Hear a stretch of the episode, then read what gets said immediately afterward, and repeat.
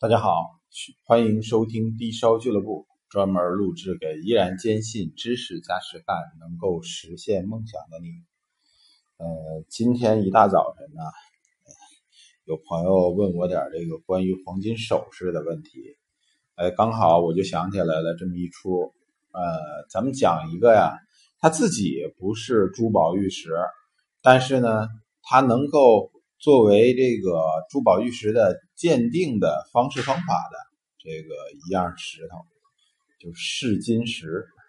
试金石这词儿啊，打小咱们就经常听说，呃，经常说啊，什么什么东西是什么什么的试金石，说这个什么，有人说什么财产是什么感情的试金石啊，等等等等，有各式各样的说法，呃，但实际上呢。这个试金石非常非常的神秘，大家伙儿可能都对它感兴趣，但不熟悉。呃，包括我们啊，对试金石也不是特别熟悉。呃，试金石是什么东西呢？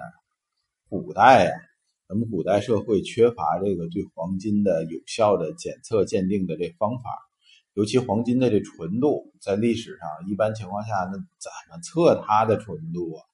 是吧？呃，直到今天，我也数次提及过，一般市场上卖的这个贵金属首饰，纯度非常非常的堪忧。为什么堪忧？我不是认为说技术达不到了，是由于现在这个市场构架造成的。那么恶意竞争造成这个卖一克黄金，呃，你的毛利是百分之十，你的纯利就是负数。就是我之前说过嘛，你比如说，假设说这黄金现在，呃，批发价，呃，这个，呃，央行的供应价是在二百块钱，那么加工厂人吃马喂、加工损耗都算上，最后批发掉二百二十块钱，哎，有十呃二十块钱的这个呃毛利，这已经是低利润运行了。然后这个等到这个零售商。顶多卖二百四十块钱啊，当然他可能标到二百五、二百六，但是他得搞活动啊，搞活动就卖二百四，毛利是二十块钱。可实际上你想想，包括店租成本，包括店员的这个店员的工资、水电费什么等等等等各种费用一刨出去，这哪还有利润呢？对吧？所以现在这个这种呃状况。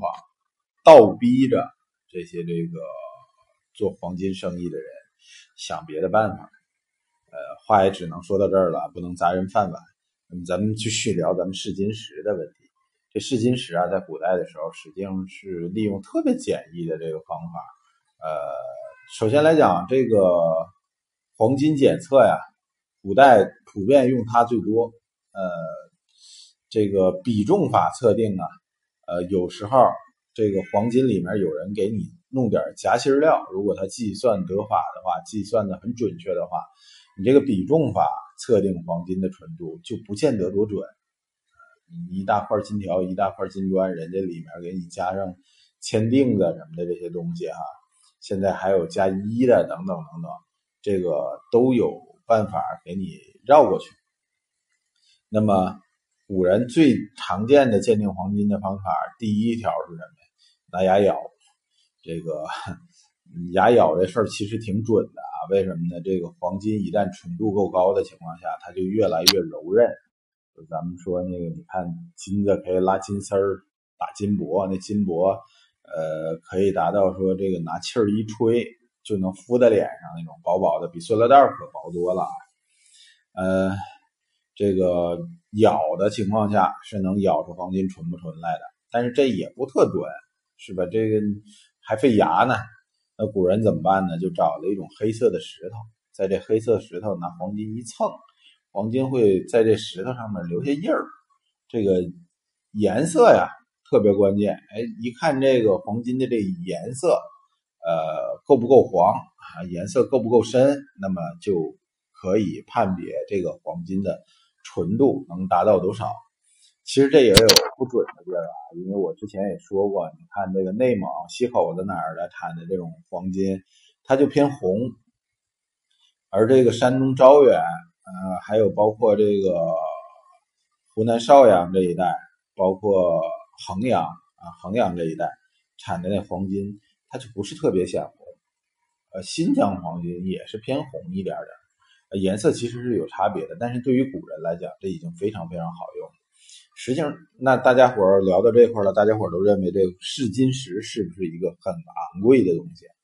其实根本就不昂贵，它实际上属于一种呃玄武岩，呃非常非常呃便宜，非常廉价，河沟里就能呃有时候就能捡得到的东西。主要成分也就是一些这个斜长石啊，呃橄榄石啊、单斜灰石啊和那种四长石这类的东西，属于是我们讲叫呃碧玄岩、玄玄武岩这一类的这个岩岩石。它唯一的好处是什么呀？颜色深黑，然后呢，它轻易它一般情况下又光滑，然后呢。它又能磨东西，哎，它稍微的能磨掉一点点金销，很薄很薄，那么薄薄的一层，那么古人就利用它上面磨下来这个黄金的这个粉末的颜色，判别黄金的纯度，就这么一个简易的办法。虽然简易，但非常好用。但是今天来讲啊，对于这各种造假方法来讲，试金石早已经。被历史所淘汰了。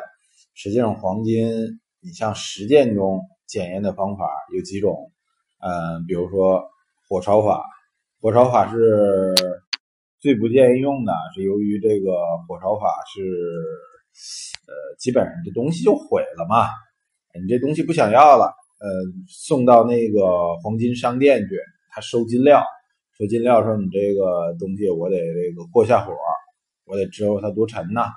对吧？我得知道纯不纯，多大分量，我得把上面杂质都烧掉，还用火一烧，哎，这个呃黄金如果是纯黄金的话，它就会化成金黄金黄的小金珠，哎，呃流动状态的，哎，它不会氧化，融化了以后不会氧化，不会有出现杂质，这种就是纯黄金。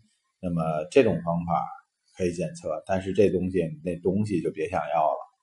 那么除了这个以外，还有黄土法这种方法啊，嗯，检测实验室有这设备，一般人民群众生活也遇不着，所以建议大家伙儿吧，买黄金，呃，还是找一些信得住、可靠的这些品牌，呃，别贪便宜。这种东西你买的就不是便宜东西，如果占小便宜吃大亏嘛，这个是一个亘古不变的法则。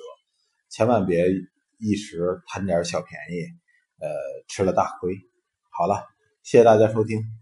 呃，下午跟大家伙儿讲点关于其他的宝石类的知识吧。再见。